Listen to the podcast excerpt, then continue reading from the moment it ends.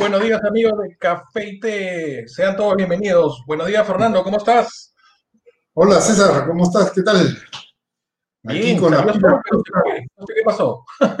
¿No? Salió sol, pero se fue, ya no lo veo. Sí, este, yo creo que eh, cumplió con su cuota del día y ya se retiró. no hables de cuota, que ahorita están todos estresados porque estamos 28. ¿ah? Debe ser. Estamos cerca al fin de, del mes y está todo desesperado por sus cuotas. Así es. ¿Qué tenemos para hoy? ¿Cómo? ¿Qué tenemos para hoy en el programa? Ah, bueno, ya lo hemos estado anunciando, pues este, eh, creo que una, uno de los más peligrosos, este, eh, una de las más peligrosas amenazas que hay en la, en la red son los ransomware, ¿no? Y este, porque estas básicamente capturan tus datos. Y creo que hay que estar preparado para eso y acudir a organizaciones que puedan ayudarnos en caso que lamentablemente, pese a nuestros eh, esfuerzos por, por mitigar eh, esos riesgos, se dé la situación de que nos amenacen, ¿no? Entonces, este, ese yo creo que va a ser un tema muy interesante eh, que ver el día de hoy, ¿no? Sí, además no solo es un tema para las empresas, es un tema para las personas, o sea, se meten a tu máquina, no tienes un buen antivirus, se llevan tus datos y, y, y, te van a pedir eh, lo, todo, lo, todo lo que tienes en tu cuenta de ahorros, o sea, es, es, es, preocupante, ¿no? O sea, claro que no tenemos nada en estos momentos, ¿no? Pero... nada que, lo, que se lo lleven, pero al menos los datos nos quedan como valiosos. Así es. Eh, tenemos invitado a Felipe, Felipe Rojas de Fortinet. Él, eh, él está ubicado en Colombia, así que vamos a tomarnos un café al estilo colombiano, ella. ¿ah? Rico. Oye, y cuéntame un poco de Felipe, ¿qué, ¿cuál es su experiencia? Ah, bueno, Felipe, oye, pero estaba ah. conversando con, Felipe y resulta que hemos trabajado eh, alguna vez juntos, pero no revueltos, en, lo que fue eh, Global Crossing, ¿no? Entonces, ah. este, digamos, tiene mucha experiencia en el tema de telecomunicaciones y mucha experiencia en, la parte de seguridad. Eh, pero bueno, vamos a invitarlo a él y conversamos un poco de su experiencia justamente para que nos vaya contando. a Felipe, lo vamos a hacer pasar para preguntarle. Hola Felipe, muy buenos días, bienvenido a Café y Té. Buenos días César, buenos días Fernando, espero que estén muy bien el día de hoy. ¿Cómo les, cómo les va? Gracias, gracias. Bienvenido Felipe, gusto saludar. Gracias, gracias por invitarnos. en realidad todos estamos mal, pero por el tema de la pandemia, pero lo que tenemos en alto es la actitud ¿no? La actitud de, de, cambiar las cosas, de reinventarnos, creo que nos ha tocado a todos pasar por eso y, y, si todos estamos preocupados, pero estamos en ese proceso de reinventarnos, ¿no? Y uno de los temas de, justamente de reinventarse es que eh, la seguridad se ha vuelto un punto súper importante, y, lo mencionábamos, en las empresas y, y, para las personas, ¿no? Así que hemos invitado a ti de Fortinet, buen letrero que, me has puesto ahí, excelente. Además, se ve envidiable, ahí estás este solito tomándote tu café. Café colombiano, por supuesto. Como tiene que ser. Bueno, acá también hay, hay varias tiendas de café colombiano, ya la más conocida creo que es este, se me fue el nombre, está conocida, que le hace la competencia. Juan, Juan, Juan de pronto. Juan, Juan efectivamente, ¿no? Que le hace la competencia a Starbucks hay mucha cultura de café también en Perú ahora, ¿no? Me comprometo a llevarles unas buenas muestras de café cuando, cuando la pandemia nos permita volver a viajar. Y tomarnos unos cafés, de hecho que sí. Tomarnos unos buenos cafés. Sí, señor. Así es. Eh, buenos días a toda la gente que se está conectando de Facebook, de Café y Té de Facebook, de eh, el muro de Como en Perú, del grupo Café y Té, que tenemos ya dos personas conectadas también y de mi página de YouTube, Canales ITV, que también ya tenemos eh, cinco personas que se han conectado.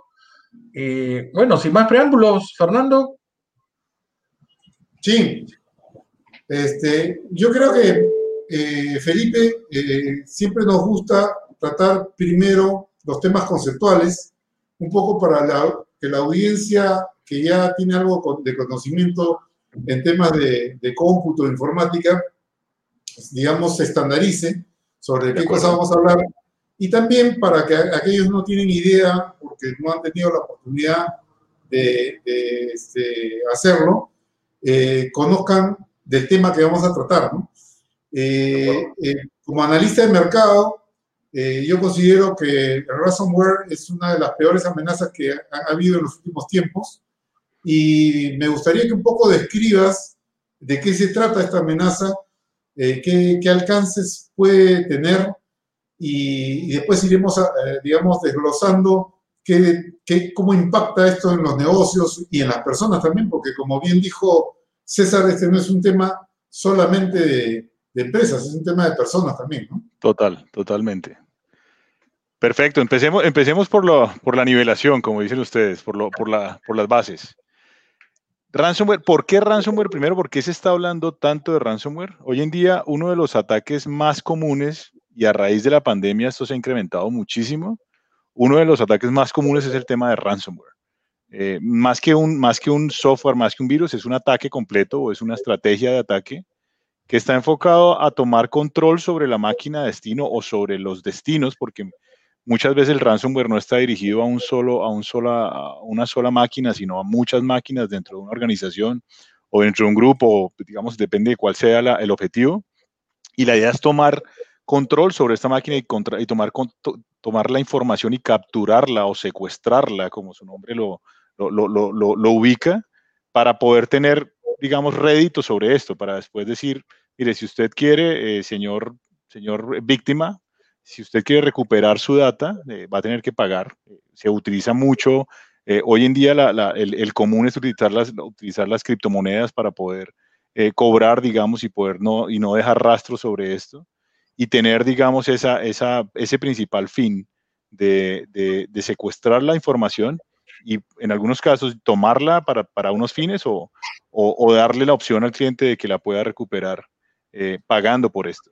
Eh, entonces ahí es donde empieza a verse crítico porque esto ha afectado a diferentes industrias. No, no, hemos escuchado, durante la pandemia hemos escuchado muchísimos casos, que empresas muy, muy conocidas, eh, entre esos estaba eh, Garmin, por ejemplo, fue uno de los, de los, de los atacados y de los afectados que se dice, digamos que hay, hay conjeturas, pero se dice que al final tuvieron que, que, pagar por, por sus datos no fue solo la afectación de los usuarios, yo soy un usuario de Garmin, no fue solo la, afectación de los usuarios eh, teniendo, eh, no pudiendo acceder a los sistemas de Garmin, sino también sistemas de navegación. Ellos también hacen sistemas de navegación. Había eh, aviones que no podían despegar porque su sistema de, navegación no estaba funcionando. Entonces, esto puede ser tan sencillo como llegar a afectar a un usuario específico con los datos de ese usuario, o puede ser tan grave como afectar todos los sistemas de una organización. Entonces, por eso está tomando tanta importancia, ah, digamos, en el, mundo de ciberseguridad y a nivel general mundo, en el mundo de tecnología. Ahora que muchos de nosotros estamos trabajando de forma remota y ya no estamos, como, como ustedes lo decían, antes era diferente, antes estábamos detrás de una barrera que nos ponía nuestra organización, estábamos detrás de esas plataformas de seguridad, las plataformas de seguridad perimetral, todo lo que, todo lo que las organizaciones tratan de hacer para contener esos ataques. No, ahora estamos en nuestras casas y en teoría nadie nos está protegiendo. Entonces, por eso es que ha, tomado tanta fuerza el tema. En tu experiencia, Felipe, ¿por dónde es que, eh, digamos, vienen usualmente este tipo de ataques? O sea, porque yo supongo que vienen como todo lo que pasa en las amenazas, eh, digamos, que son, eh, digamos, disfrazados bajo un esquema donde uno, digamos, de alguna forma tontamente cae o inocentemente cae, digamos, para, para afectarse, ¿no? Entonces, ¿en tu experiencia, qué, qué situaciones ustedes han observado que se presentan? Por donde más se presenta o el principal, lo, lo, llamamos vector de ataque de ransomware, es hoy en día el correo electrónico. Se está, digamos, evolucionando también el tema de redes sociales, pero principalmente el mayor vector de ataque en el caso de, de, de los afectados a nivel de, de, empresas, a nivel de organizaciones, es el correo electrónico. Y se aprovecha, por ejemplo, otro ataque como el phishing eh, para poder, digamos, llegar a esos destinos. Ya no se habla de ataques generalizados, ya los, los ataques que más han tenido, han tenido, son, digamos que han sonado en los medios, son ataques dirigidos específicos a organizaciones. Se habla de fronteras que han tenido que parar. En Sudamérica tuvimos un país que tuvo que parar, que cerrar cuatro, cuatro horas eh, la frontera, digamos que eso lo dicen los, los medios, eh, dado, a, digamos, debido a un ataque de ransomware. Principalmente, como lo digo, viene por el camino del correo. Se hace un correo engañoso para que alguna persona dentro de la organización pueda ingresar. Pero hay otros medios, están, eh, digamos, como lo decía, están los ataques a nivel de redes sociales, los ataques a nivel de mensajería de texto, ataques a nivel de, a nivel de, aprovechar, por ejemplo, vulnerabilidades sobre los sistemas. Pero a tu pregunta, Fernando, principalmente es el correo electrónico, el, principal vector de, ¿Y hay alguna, algún método fuera, obviamente, del cuidado que cada persona debe tener en aceptar, eh, digamos, eh, eh, correos que puedan ser de dudosa procedencia. ¿Hay algún método o alguna técnica, digamos, un appliance o algún software que pueda detectar estas posibles amenazas y las pueda discriminar del correo normal? Sí, definitivamente hay herramientas que pueden ayudar a, prevenir, digamos, ese, esa llegada de esos ataques. ¿Cuál, es la idea de esos atacantes? Que, eh, que, que haya un trigger, que haya un disparo de ese ataque y que se logre ejecutar algo sobre esas máquinas o sobre esos destinos. ¿Qué ocurre? Si yo, la, mayor seguridad que se puede llegar a tener es tener la conciencia de cada persona, o sea, de que cada persona tenga el, entrenamiento necesario, que, esté educada y, y, sepa que uno, debe uno manejar una higiene en temas de seguridad y en temas de prácticas si uno ve un correo de alguien que no conoce, eh, por más que, por más que tenga las herramientas de protección y todo, debe dudarlo y si lo duda, prefiera no abrirlo, ni siquiera. Muchas veces, muchas veces es suficiente con, abrir el correo, ni siquiera el attachment que viene en el correo, para que ese ataque se ejecute. Entonces, ante la duda, no abramos el correo. Eh, eh, puede pasar que a veces, y, ahora en, las, en las, durante la pandemia se aprovecharon mucho los atacantes para temas, por ejemplo, como informarle a la persona con temas de salud, sus resultados están listos. La gente decía, pero ¿cómo así si yo no me he hecho las pruebas? Eh, si no se ha hecho las pruebas, pues definitivamente no entre al correo.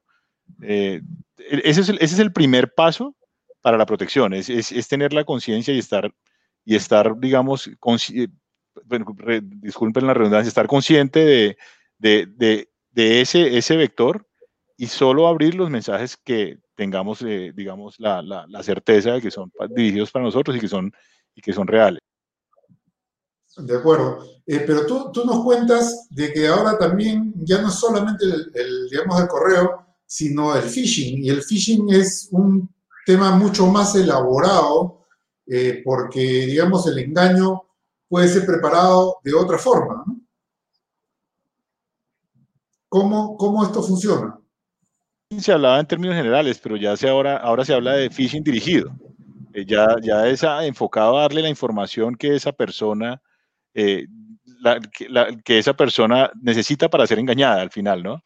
Entonces es importantísimo eh, no solo pues tener esa conciencia, sino también protegernos con, con, plataformas que nos permitan, plataformas avanzadas que nos permitan tener nuestros correos más seguros. Cada fabricante o cada proveedor de servicios de correo eh, corporativo o inclusive los, los, los personales, tiene sus herramientas de protección. En algunos casos, esas herramientas de protección no son suficientes y es importante buscar una plataforma que, que nos proteja o que nos ponga un nivel adicional de protección sobre esto. Para esto, los fabricantes de ciberseguridad tienen soluciones que están enfocadas a eso. Eh, de acuerdo, pero sin embargo, eh, ah, quisiera conocer un poco más de la experiencia que tú tienes ahí en Colombia o en algunos países de la región. Eh, mi sensación como, como consultor es que el tema de seguridad generalmente acá en Perú se ve en forma reactiva. Es decir, si me pasó un problema, recién tomo la precaución para que no me vuelva a suceder. Pero no puedo, no, no soy proactivo. No, eh, digamos, aseguro mis puertas para que la amenaza ingrese. Sucede igual. ¿Cuál crees tú que esa es la, la, forma de pensar del empresario eh, digamos, en, Latinoamérica. Eh, se, habla de, que el, mejor, el mejor motivador o, digamos quien, quien impulsó todo el tema de transformación digital durante el último año fue el COVID, ¿no? Y se, bromea, y se bromea mucho sobre eso, porque principalmente los latinos, los latinos hemos sido reactivos y hemos hecho lo mínimo que se requiere para poder operar. Eso, digamos, que va cambiando. Ya hoy en día se habla de, tener, digamos, unas mejores prácticas, enfocándonos a lo que estamos relacionando en este momento, en, esta, en, esta, en este café, es, hay unas mejores prácticas y unas recomendaciones mínimas que se deben tener y que, que se deben llevar a cabo para poder tener una, una, una prevención mucho más eficaz. ¿sí?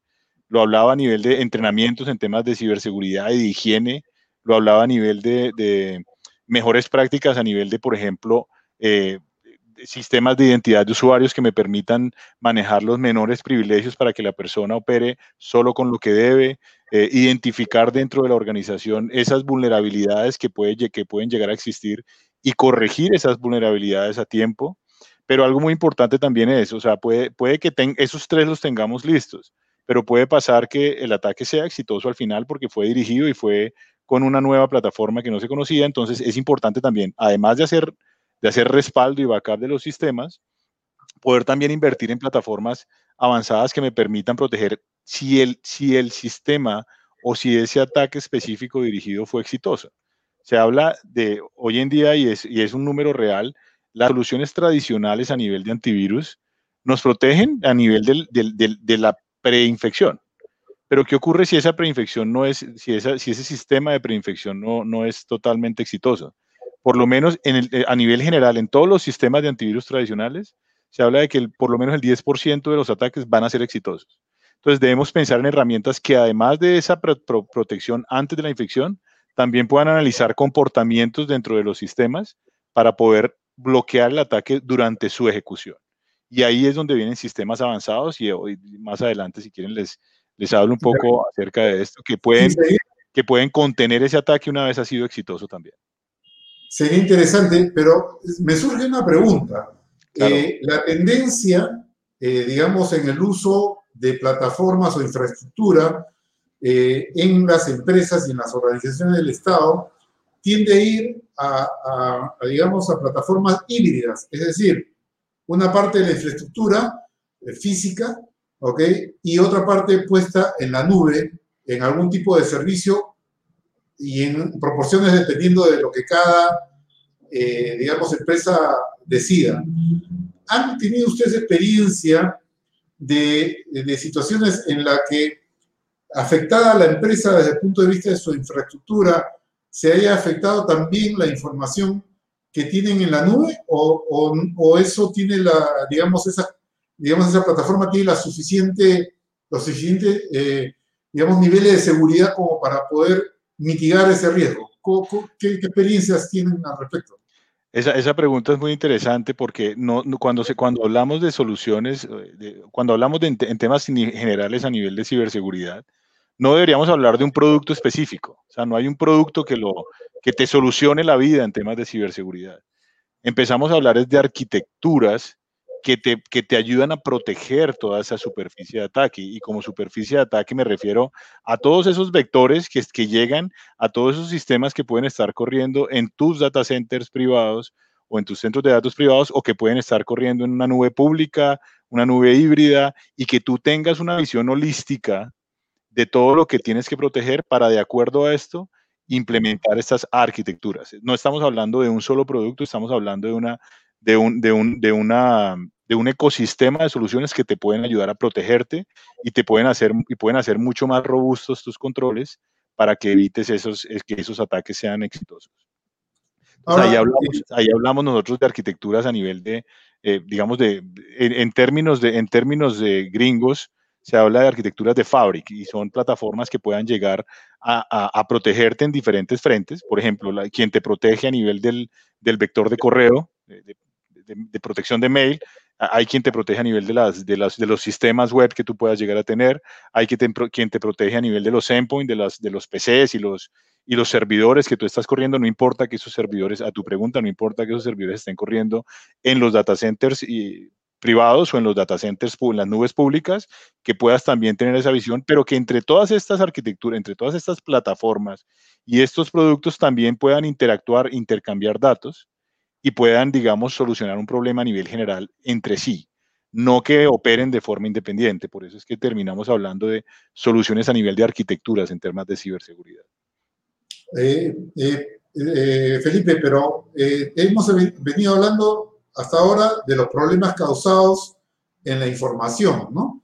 Pero acá hay un impacto más allá del tema de la información, que cómo afecta a la, al negocio este, el quedarse sin la información, ¿no? Sobre todo si este negocio es transaccional. Obviamente eh, va a ser menos riesgo si el negocio no es transaccional, pero igual va a, verse afectado, porque eh, va a haber un periodo de tiempo en que van a tener que restaurar sus, este, sus sistemas eh, y asegurarse que toda la red no esté comprometida, porque ¿qué pasa si lo restauran, pero resulta que no se preocuparon de que tal oficina eh, fue la fuente del problema y vuelve, digamos, a presentarte la situación. Entonces, ahí hay un costo que probablemente esté muy por encima de cualquier inversión de prevención, ¿no? ¿Cómo, cómo, lo miras eso? Totalmente, es, es, como cuando uno saca el seguro del vehículo. Uno el seguro del vehículo no lo tiene para que si, se, si lo estrellan le arregle el, el, el, taller el, golpe. Ese, eso es el, ese es el mínimo costo que uno, ese es el, eso es lo mejor que le puede pasar ante un accidente a uno. ¿Qué ocurre? Cuando uno, el, cuando uno se accidenta, ese seguro, la idea es que le cubra eh, también la parte de, de, de, daños a terceros y otras cosas que al final son costos mucho más altos. Aquí en temas de ransomware, y, y, si lo buscamos, por ejemplo, en Google, hablamos de casos de gente que ha, de casos de gente que ha muerto a causa de ataques de ransomware enfocados, por ejemplo, al tema de salud, enfocados a organizaciones de salud, porque han perdido control sobre sus sistemas y no han podido manejar esos sistemas para poder, digamos, actuar de forma inmediata ante, ante las eventualidades que se han presentado durante la pandemia. Lo decía al principio, hay, hay sistemas de transporte que no han podido operar a raíz de este tipo de ataques, hay fronteras que han cerrado a raíz de este tipo de ataques.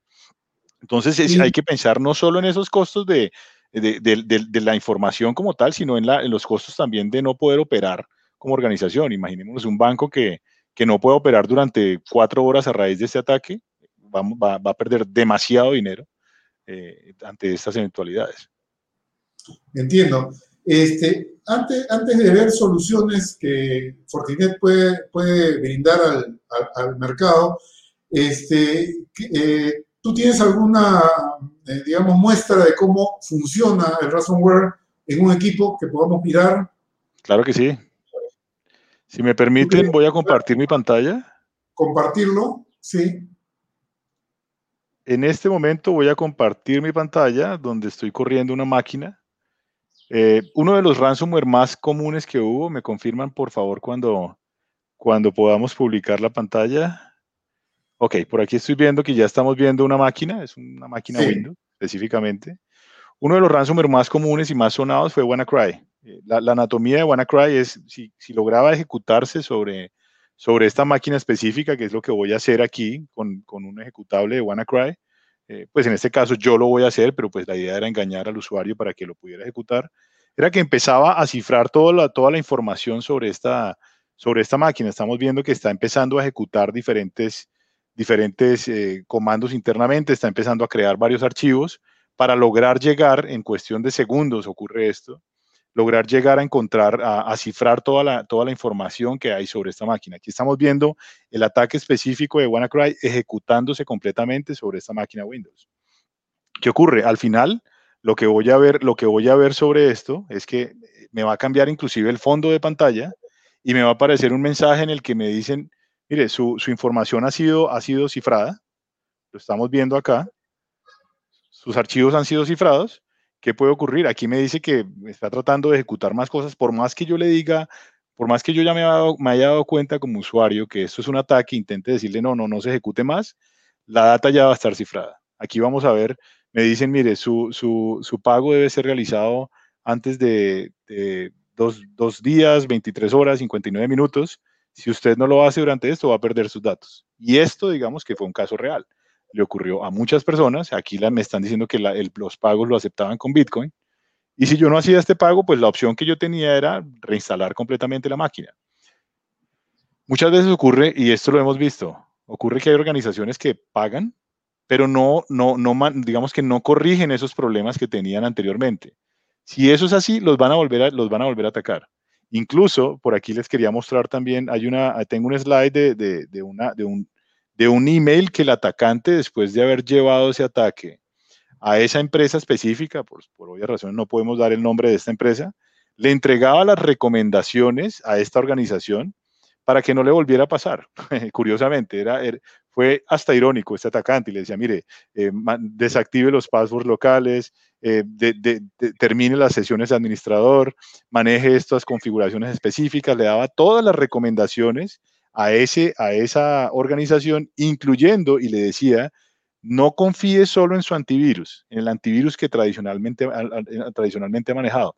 El antivirus ayuda, pero está enfocado a infecciones a nivel de largo plazo. Los ataques dirigidos, direccionados, eh, que son específicamente diseñados para una organización, normalmente no son detectados por un antivirus. Y aquí le recomienda una solución como una, nueva, digamos, unas plataformas de evolución de lo que era un antivirus, en las cuales se habla de plataformas de detección y respuesta ante incidentes de seguridad. Digamos, esto lo llamamos nosotros como la evolución de las plataformas tradicionales de antivirus. Aquí que estamos viendo, esa máquina que, que, me atacaron, ya la perdí. O sea, si yo trato de acceder, a alguna, alguna información sobre, esa, eh, sobre esta máquina, por ejemplo, voy a tratar de abrir un, algún archivo específico, todos los archivos van a tener, eh, van a ser, fueron cambiados y en este momento están cifrados, yo no los voy a poder acceder. Siempre que trate de abrir un archivo me va a aparecer, esta, me va a aparecer este mensaje que mis archivos han sido cifrados. Esto, por ejemplo, ya se habla de, las plataformas o los, sistemas de, cifrado o los ransomware conocidos, pues ya, ya uno puede conseguir las llaves de, cifrado para tratar de recuperar su data. Pero un ataque nuevo, por más que existan ya formas de recuperar, de recuperar llaves de cifrado, es bien, bien complejo poderlo recuperar. Tendríamos que ir a un backup, tendríamos que ir a restaurar la máquina, restaurar el servidor, probablemente perdiendo los datos de los, del último time frame donde no existía un backup. Y ahí es donde empieza a, ver, a, volverse mucho más complejo el tema. Felipe, antes de pasar a las recomendaciones, ¿hay algún caso importante que valga la pena, digamos, en la región mencionar, ¿no? Que, digamos, eh, para que la gente tome conciencia, ¿no? De repente, digamos, un, un, caso importante que nos puedas contar de qué pasaba en la región, que ha tenido, digamos, de repente sin mencionar el nombre, ¿no? O, mencionando el nombre si ha sido público, en todo caso, o una institución financiera, ¿no? Porque hoy día estamos haciendo muchas transacciones financieras desde la casa. Yo, yo preferiría no nombrarlo, pero hay casos, hemos escuchado instituciones financieras grandes que han sido vulneradas con ransomware. Hace poco le ocurrió a una institución financiera en la región, en la región andina, no voy a hablar de, de, países. en la región andina le ocurrió a una institución, una institución financiera de seguros que tardó dos días en recuperar y en poder levantar sus sistemas nuevamente. ¿sí?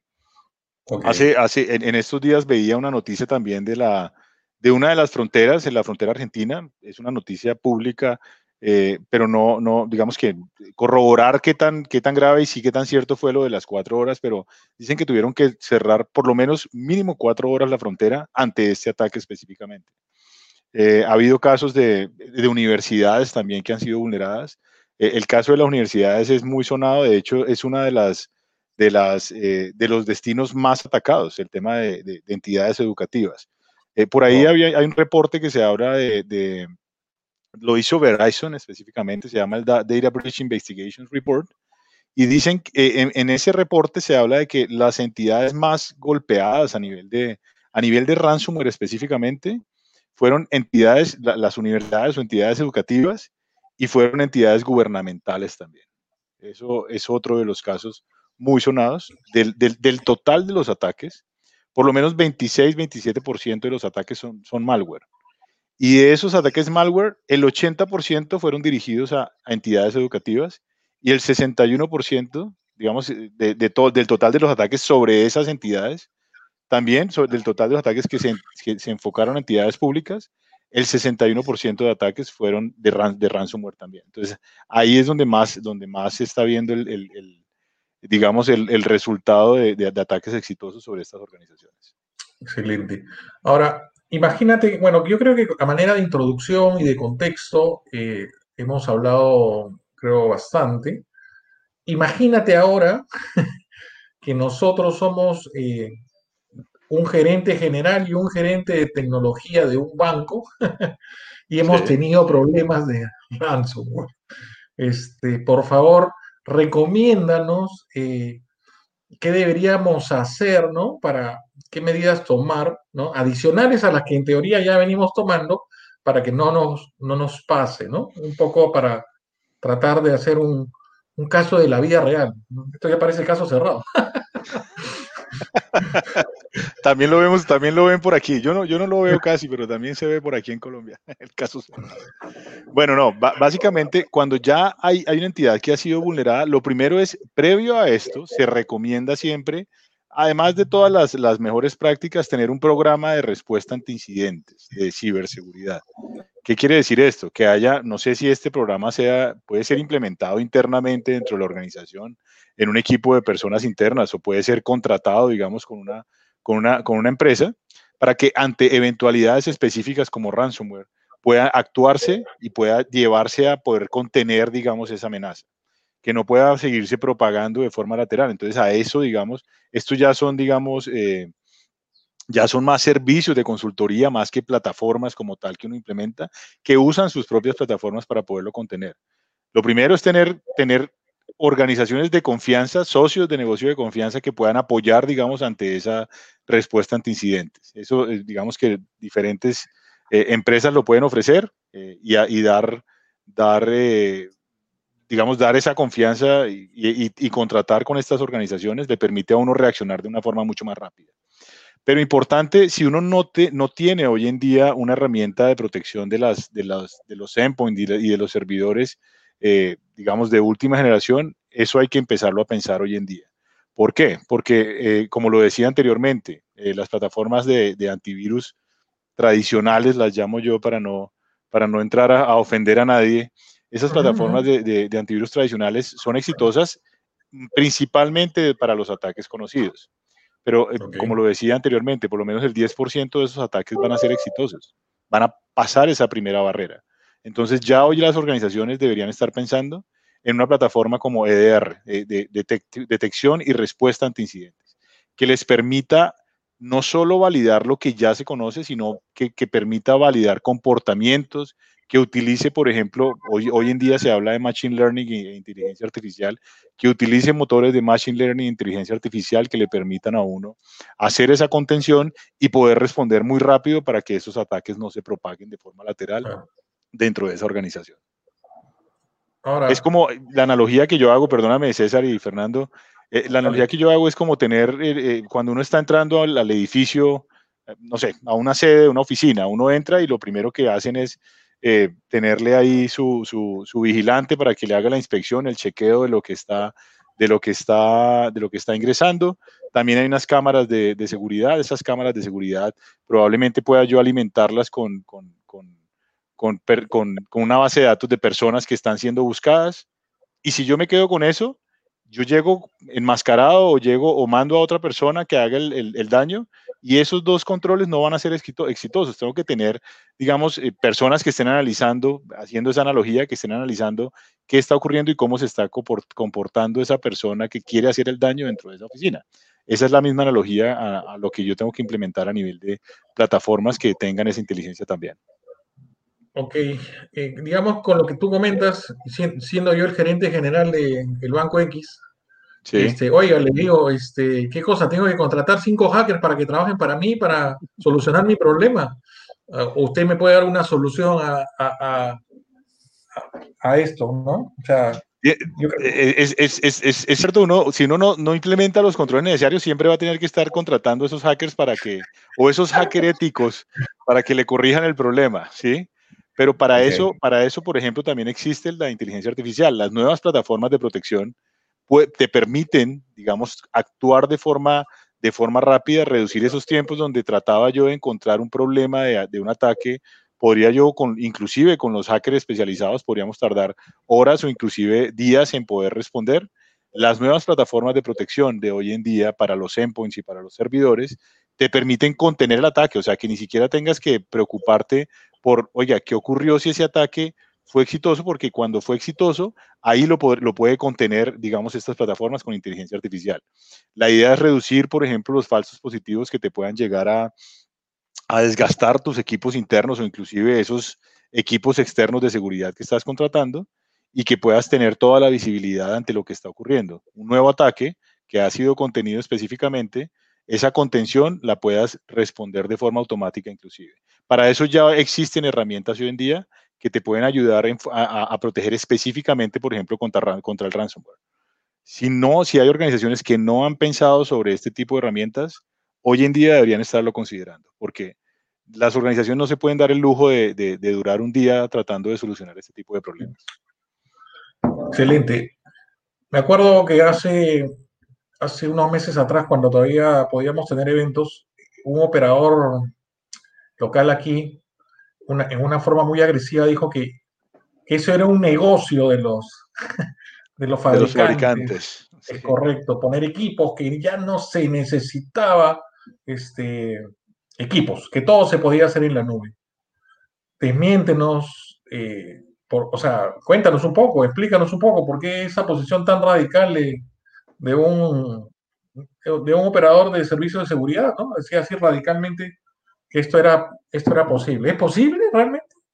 Hay, hay muchas cosas que se pueden hacer en la nube, eh, eh, definitivamente, pero volvemos al mismo, al mismo dilema de todo, todo corre en la nube o todo corre eh, híbrido o muchas cosas siguen corriendo privadas. Hay clientes que han, se han ido a la nube, más, más allá del tema de la ciberseguridad, hay clientes que han ido a la nube y han vuelto por, por X o Y motivo. Hay clientes que necesitan, por, su, por sus condiciones, necesitan procesar información en la misma, en, la misma fábrica, por ejemplo.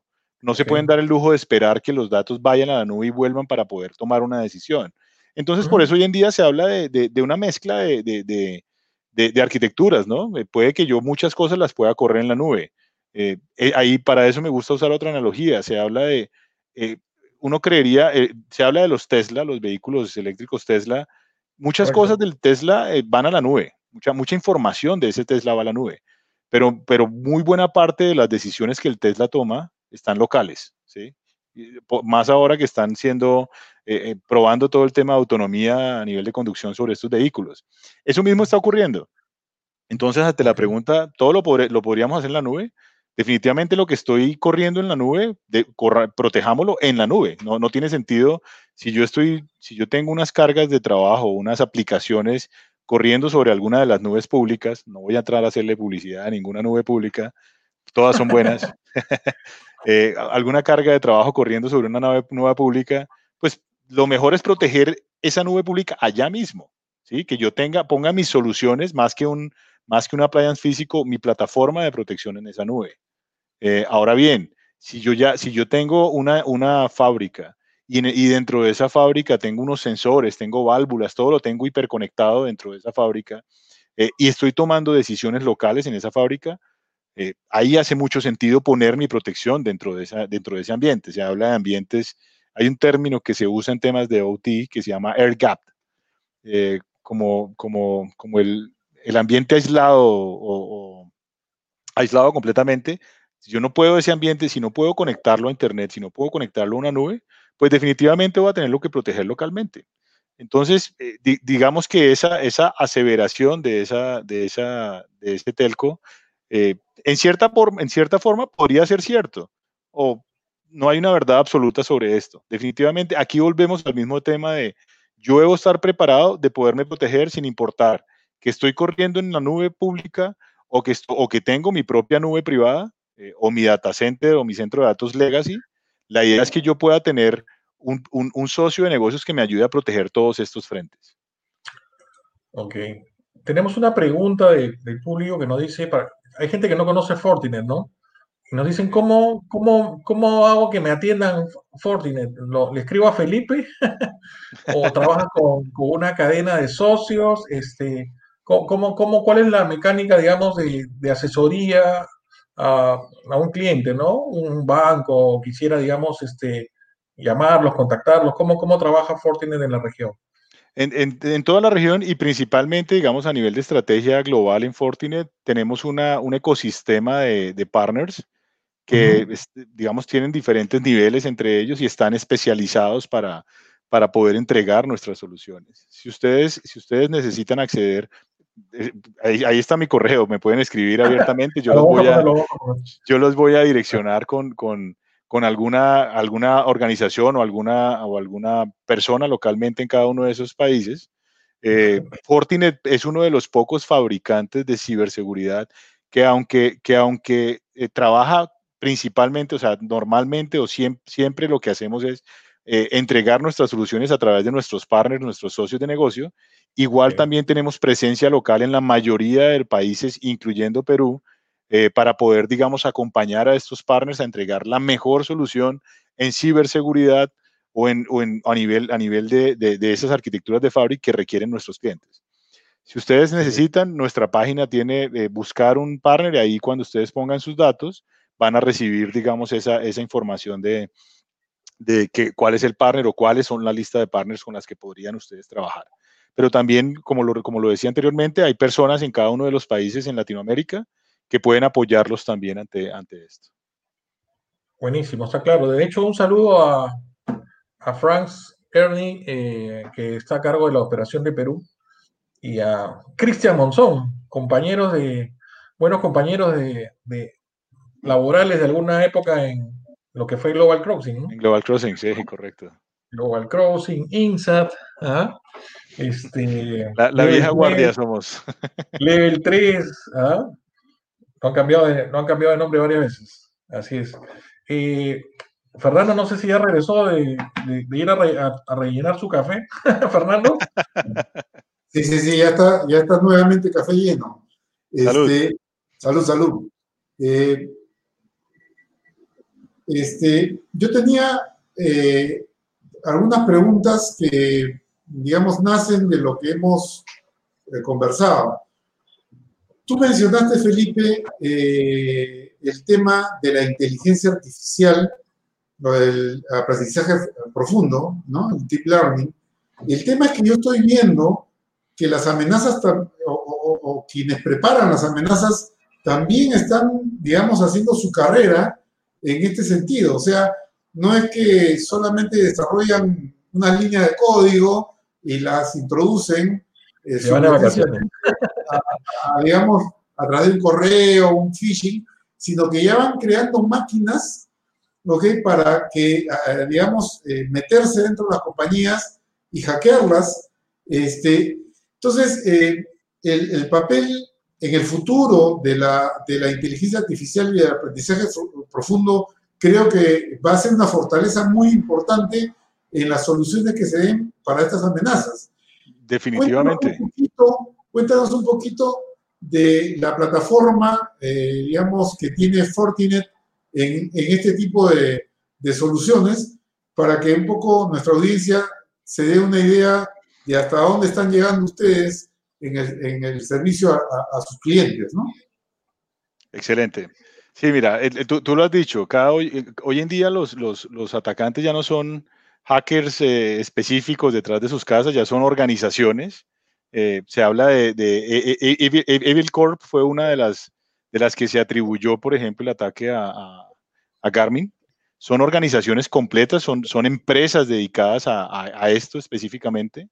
Y eso, digamos, hace que, las, que, que solo eh, con plataformas tradicionales o con, o con plataformas manuales sea imposible mantenerse al día con las protecciones. Por eso, se han lanzado eh, o se han, se han creado, digamos, nuevas soluciones que están enfocadas a proteger ante estas amenazas avanzadas, ante estas amenazas dirigidas que están creando, que están siendo creadas por estos, por estos actores en este, en, este, en este mundo.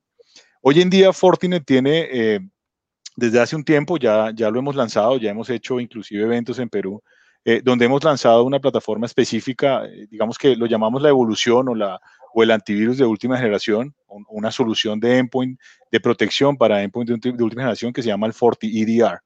Eh, hoy en día lo estamos renombrando para, para digamos, para, para entrar, digamos, con, con una solución, eh, para contarles a ustedes que no es solo una solución enfocada proteger sobre el endpoint, sino también para, como lo decía anteriormente, para intercambiar los datos entre todo ese, ecosistema de soluciones que se puede llegar a tener. Pero principalmente para, a, nivel de, a nivel de plataforma está enfocado a correr ya sea sobre los servidores o sobre los eh, equipos de cómputo de usuarios de las organizaciones, poderlos proteger no solo a nivel de la, ejecución, no solo a nivel de esos archivos que van a tratar de hacer o, digamos, o, plataforma o software que va a tratar de hacer un daño sobre la máquina, sino también a nivel de, a nivel de ransomware y a nivel de exfiltración de datos.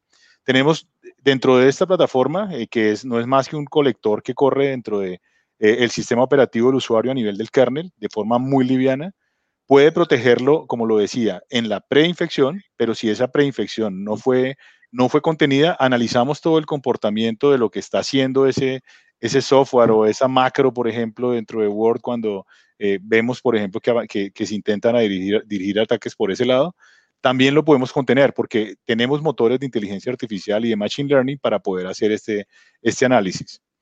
¿Qué es esto? Es una plataforma, es una plataforma que tiene un componente de, gestión que corre 100% en la nube eh, y desde esta plataforma hacemos toda la, toda la gestión y verificación de lo que están haciendo cada uno de los colectores. Eh, eso puede ser, puede ser eh, implementado a nivel de un ambiente interno también, pero principalmente las implementaciones que estamos haciendo son en la nube, gestionadas directamente desde la nube, y los usuarios que están dentro de las organizaciones o que están por fuera teletrabajando van a poder tener esta protección sobre la plataforma FortiDR. Eh, ¿Cuál es uno de los diferenciales fuertes? Es eh, la plataforma es extremadamente liviana corriendo en cualquiera de los sistemas operativos que conocemos. Puede ser esto un Windows, puede ser esto un Linux, puede ser un macOS. A nivel de servidores también podemos proteger las diferentes, eh, los diferentes sistemas operativos de servidores. Importante, los antivirus de hoy en día, digamos que empiezan a dar de baja los, los sistemas operativos legacy. Un Windows 2013 Server, un Windows XP ya dejan de soportarlo. Con nuestra plataforma, eh, digamos que podemos dar garantía de que, por ejemplo, una máquina Windows XP Service Pack 2 puede seguir siendo protegida. ¿Esto cuándo hace sentido? Hay plataformas, se lo vemos en el sector de salud, que hay plataformas que no pueden ser actualizadas a nuevos sistemas de antivirus, pero necesitamos seguirlas protegiendo. Y hacia estos sistemas también está enfocada esta plataforma. La idea, como yo lo decía, es que no sea una plataforma que constantemente se está actualizando cada dos, tres horas consumiéndome eh, recursos sobre la, sobre la red y recursos sobre la máquina, sino que pueda estar operando de forma autónoma con inteligencia artificial y que pueda estar corroborando sus decisiones contra la plataforma principal que está en la nube pública. Repito, también puede correr en un data center interno, pero las principales implementaciones que estamos haciendo es gestionado desde la nube pública. Esta plataforma se llama FortiEDR. FortiEDR las siglas, eh, las siglas en inglés dicen, eh, lo, dicen, es una plataforma de detección y respuesta ante incidentes. Eh, básicamente esta es la plataforma que estamos proponiendo específicamente para la contención de ataques o principalmente para la contención de ataques ransomware. Tenemos un comentario de José Chamorro interesante. Dice, simplemente como comentario, un trabajador de Tesla en California, hace como un par de meses, fue tratado de sobornar por un ciudadano ruso por unos 30 mil dólares para poner un ransomware en el sistema, ¿no? Eso te habla un poco de, que no es simplemente que se van a conectar a tu máquina, o sea, no piensen las cosas eh, tan simple como eso, ¿no? En realidad eh, te pueden atacar de diferentes maneras con un empleado tuyo, ¿no? Digamos que, es sobornado, o sea, el tema, el tema no es simple, es complejo, ¿no? Eh, correcto, es, es, un, es, un, es una suma de, todo, ¿no? Puedo tener las mejores prácticas si no, si no tengo un sistema que me pueda evitar que, por ejemplo, un empleado interno me lo inyecte, voy a estar, voy a estar en problemas. Hay que pensar en todos esos frentes a nivel de, a nivel de contención. Muchas gracias a José por el comentario. Sí, sí, sí. Tenemos también otro comentario de, nuestro amigo. Se ha cambiado de nombre. ¿Ah? El Lucho. Lucho, así se, ha, puesto ahora que es proveedor. Felipe mencionó en algún momento eh, la importancia de la conciencia que debes tener en, el recurso humano sobre la ciberseguridad. ¿Cómo lo afronta Fortinet o qué recomendaría? ¿no? Algo has comentado, pero digamos...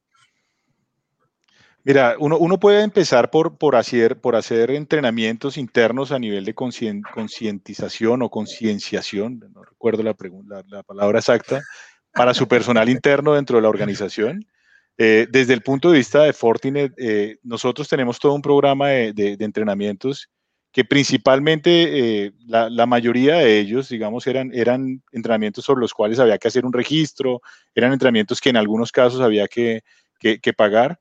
Pero a raíz de todo esto, de, esto, de toda esta pandemia, a raíz de, esa, de, de esos datos que estamos viendo, eh, hoy en día se habla de un crecimiento del 600% en, en temas de, de, phishing, por ejemplo. Eh, Fortinet ha decidido lanzar varios de esos entrenamientos al público para que cualquier persona, ya no, ya no necesariamente, no solo las personas que tienen un correo corporativo, sino que cualquier persona pueda ingresar y pueda tomar estos entrenamientos a nivel de, a nivel de, de prácticas en ciberseguridad. Esto lo pueden encontrar en training.fortinet.com. Ahora, Felipe, también, un poco llevando el comentario de, de Lucho, es también llamar a la conciencia que el trabajo de recurso humano hoy debería abarcar, ¿no? En las empresas debería abarcar el, estas charlas de concientización, porque ahora hay tanto trabajo remoto, ¿no? Que, que, que que la gente, eh, todo esto se ha vuelto ahora zonas de ataque, ¿no? Finalmente. Entonces, si, si eh, uno puede tener eh, todos los mecanismos de seguridad, pero si un usuario que está trabajando en su casa ah, inyecta algo, este, como fritos, ¿no? sí, total, totalmente, totalmente. Eh, como, como, como a modo de recomendación, y, internamente nosotros en Fortinet lo hacemos.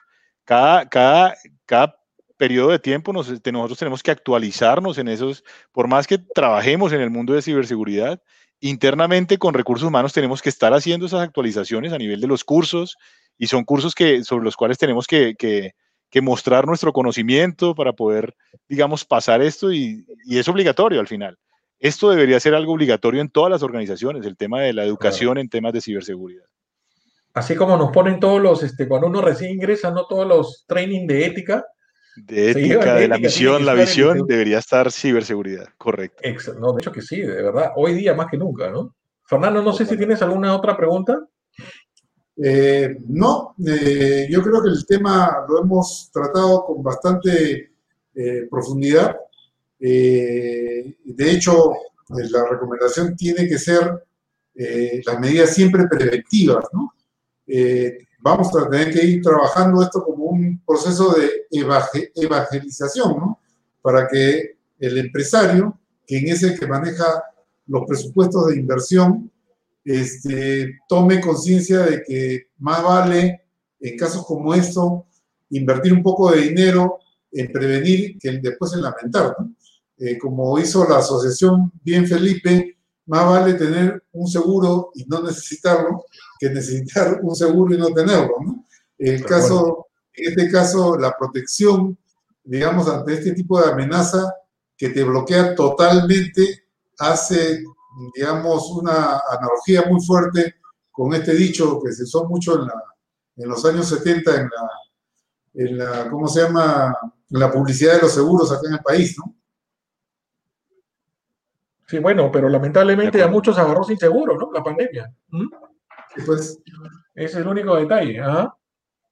Así es. es. El único detalle. Ahí, ahí ha, ha, puesto otro, otro comentario, ¿no? Que vale la pena. ¿Lucho? Ahí lo pongo en sí. pantalla. Ahí está. Dice, algunas empresas de ciberseguridad tienen una unidad de negocios de sensibilización y capacitación al personal. Eh, considero que es un pilar que sostiene cualquier estrategia de ciberseguridad.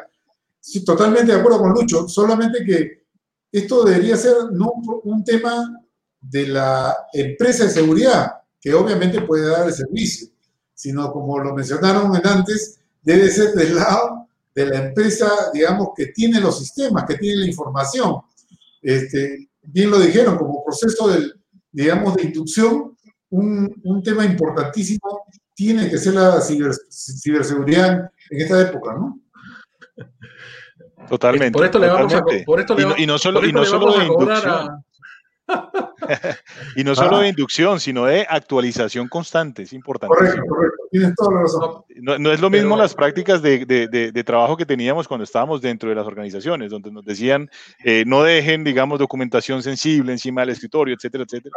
Ahorita estamos hablando de las prácticas desde el, desde el lugar de trabajo, que es la casa, principalmente durante, durante esta época. Entonces, estar actualizando también a los, a los, a los empleados dentro de la organización para estos temas. Importantísimo. Así es, ahí tiene Lucho, Contreras, este, está poniendo solo como comentario para su público. Nosotros hacemos una consultoría con Attack, Simulator. Así medimos el grado de concientización del personal. Buenísimo, ahora le pasamos la factura a Luchito. Sí, sí, sí, hay que pasarle la factura. es nuestra contribución con la seguridad.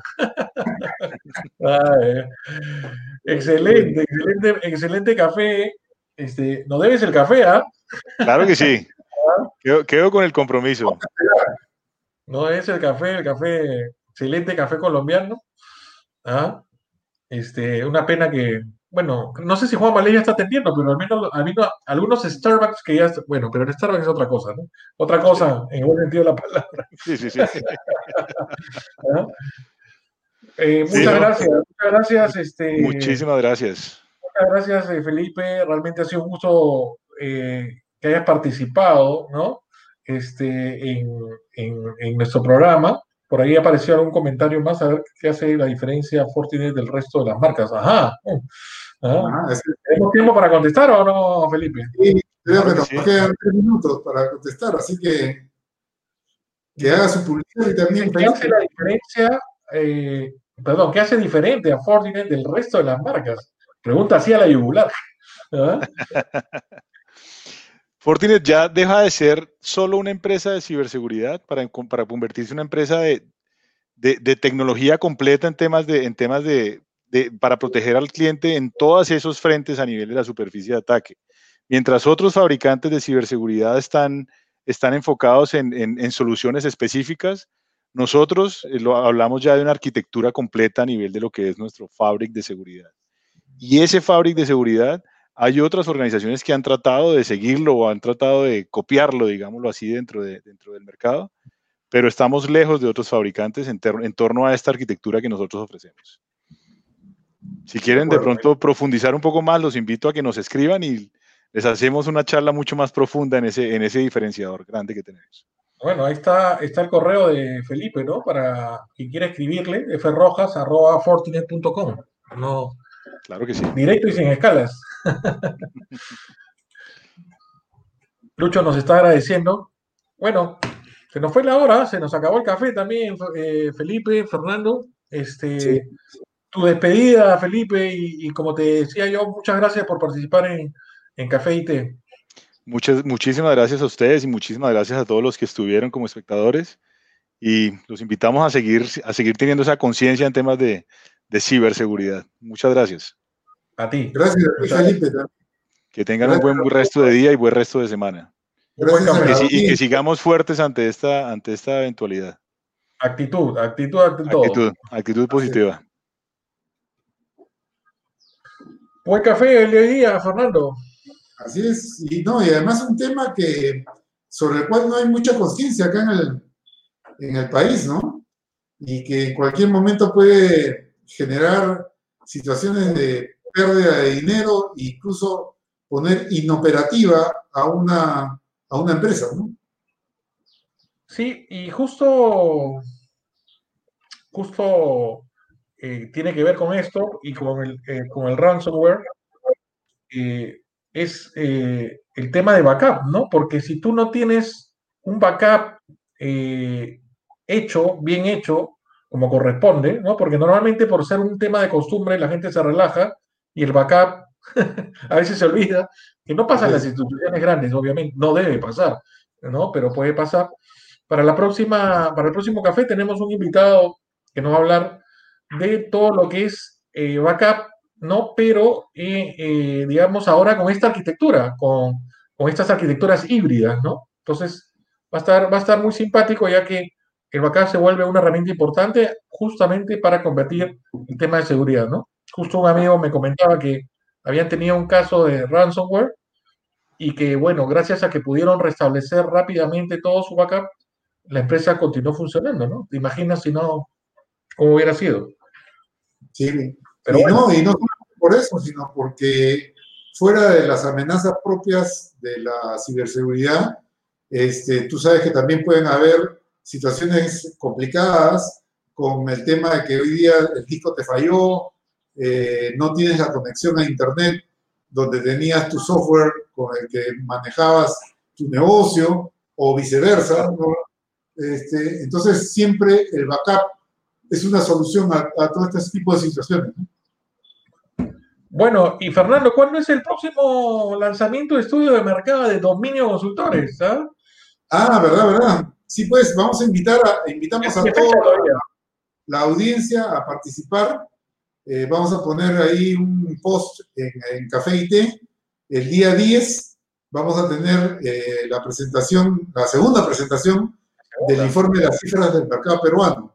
Todo proveedor que, que, trabaja en Perú debe saber que, eh, cómo, cómo estimamos nosotros que van a acabar los números en el 2020 y cómo se nos debe venir el 2021, ¿no? Años complejos, uno con pandemia y otro con pandemia más elecciones, ¿no? Sí, son años muy particulares que nos tocan vivir y tenemos un poco que, mirar el dónde estamos, ¿no? Así es. Así es, amigos. Entonces, no se pierda nuestro próximo programa el miércoles, como ya es costumbre, a las 11 de la mañana. Los esperamos. De acuerdo. Ok, gracias a todos.